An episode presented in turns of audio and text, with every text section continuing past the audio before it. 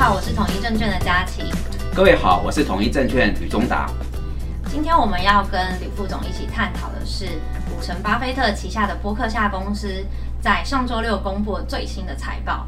那他在第二季的时候出现了巨大的亏损。那李副总觉得这是为什么呢？好，我想有几个讯息哈。首先就是在这个财报里面发现，呃，波克夏集团的本业保险、铁路跟公用事业，它其实成长率是三十八点八趴，但属于投资组合的部分是亏到了五百三十亿美元。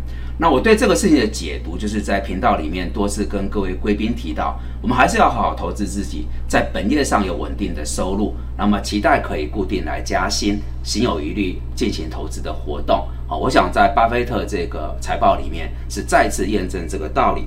另外一件事情就是，我们发现他其实这个重仓的股票几个季度都没有变。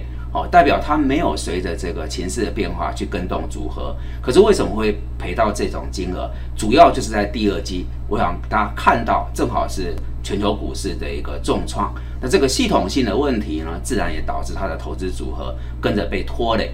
那也再次验证我们在谈到这个总金是投资之母，所有我们的这些个股的投资，一定要先把总体的情势给厘清，而总金里面最核心的事情是联总会的货币政策。哦，这是一直以来我们在频道里面始终只要联总会一些动向，我们都随时跟各位更新。我想我就两个主要讯息来回答佳琪刚才这道题，一个是投资自己，另外一个是总金是我们在投资上一切的一个入门跟基础。以上。那关于这个投资组合，副总觉得为什么巴菲特会这样子分配呢？好。我想如刚刚所报告，它这个几个季度其实没有调动投资组合。那主要的个股有六十九趴哦，集中在五档，分别是苹果、美国银行、美国运通、雪佛龙啊等等这些，还有可口可乐。那正好我们看到，呃，这几档股票啊，大概在第二季平均都跌二十几趴，可口可乐则是涨了二点二二趴。那我们来梳理一下它背后的这个。呃，思维脉络，首先就是在属于苹果的部分，巴菲特讲了一段很有意思的话。他说：“苹果不是投资，苹果不是股票，苹果是我们第三大事业。我们看苹果这档，呃，这家公司等同于我们在保险跟铁路其他两个事业集团一样的一个同等地位看待。所以，他是用一个长期经营事业的眼光来做苹果的布局。那目前苹果在他们的投资组合。”大概在四成以上。第二个，我们发现不是在这个阶段，长期来巴菲特组合都是在金融银行股是一个重仓，那平均是在三成左右。那我看了一下，它有三个逻辑，分别是业绩一流、管理一流跟规模一流。那背景就是说，美国这些金融股它其实有一个稳定的。营收成长，这个对股价是一个有利的基本面支撑。再者，它也是一个稳定持续的值利率，这是巴菲特始终在金融股重仓的背景。最后就是像可口可乐这种是消费品，那巴菲特为什么列在核心持股？一样，它有稳定的成长潜力，它的获利是具有可预测性，然后它的值利率也不错。我想，我们今天在巴菲特组合的三大领域里面，呃，我们做一个评论整理。也就是说，你发现这个长期投资的赢家背后是有一个清楚的思维，而在刚刚所做的论述里面，也可以看出他选股的主要的逻辑哦，跟他的一个判断，也提供给各位贵宾朋友参考。以上。那我们都称他为股神巴菲特，他在五十七年来的投资能够达到三点六万倍的报酬率，这个制胜关键是什么？李副总觉得？我想在市面上有关巴菲特投资的书是。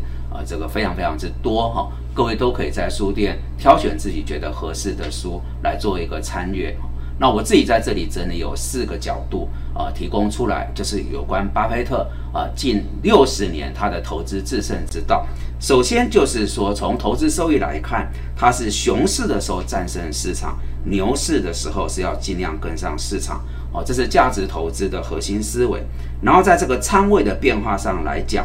呃，巴菲特几乎不太去择时，也就是我们常觉得我们要看这个时间点来做进出，但基本上在这个价值投资里面，它是一个长期投资，它不太去考虑这个时间点，所以你发现它的核心持股一放，真的都是放蛮久的。除非到市场上出现很极端的状况，他才会去调整他的投资组合。再者，我们所熟络这个股债的资产配置，你发现在巴菲特的思维里面也比较没有。哦，他不是在做配置，他基本上就是由下而上挑好的股票，然后用一个长期的视野来做布局。第三个，我觉得是最值得各位你我参考，帮我自己都觉得颇为受用。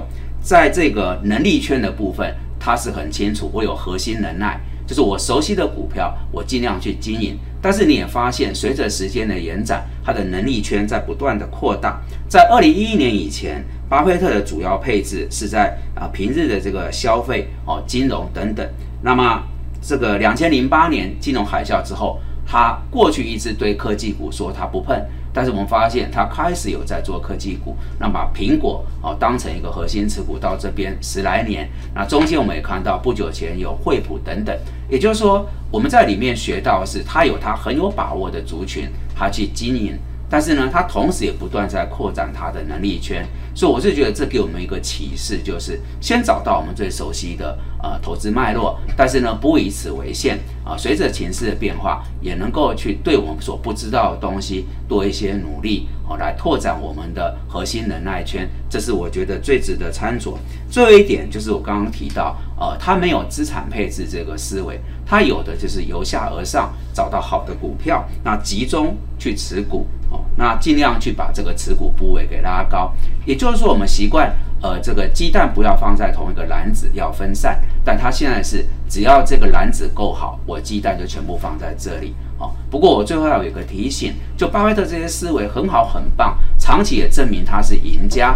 但我们发现，在台湾的环境，或是他的这个思维，对一般人而言，可能有一些呃实际上的困难。所以各位可以在里面学习到一些背景资讯。最终还是得回到我们自己的属性哦，台湾的这个环境究竟合不合适？那我倒是觉得，各位如果刚才这些讯息，呃，您很认同，可以思考统一证券现在在推动大财管哦，那么国际证券付委托是我们主要的核心业务，不妨跟你的营业员哦，这个同仁来做洽询，呃，顺着巴菲特这些选股的逻辑。跟个股的这个名单配置有个副委托的户头，那在里面呢开展出另外一个你投资的新天地。这个是我在这一次他呃第二季的财报公布啊自己想完，觉得是各位可以参酌的一个角度。以上，那我们谢谢副总今天的分享。最后呢，我跟大家分享两句巴菲特的名言金句。无论你拥有多少天赋或付出多少努力，某些事物都是需要时间累积的。当别人恐惧的时候，我贪婪；当别人贪婪的时候，我戒慎恐惧。今天的影片如果大家喜欢的话，记得帮我们按赞、订阅、开启小铃铛，谢谢，拜拜，谢谢大家。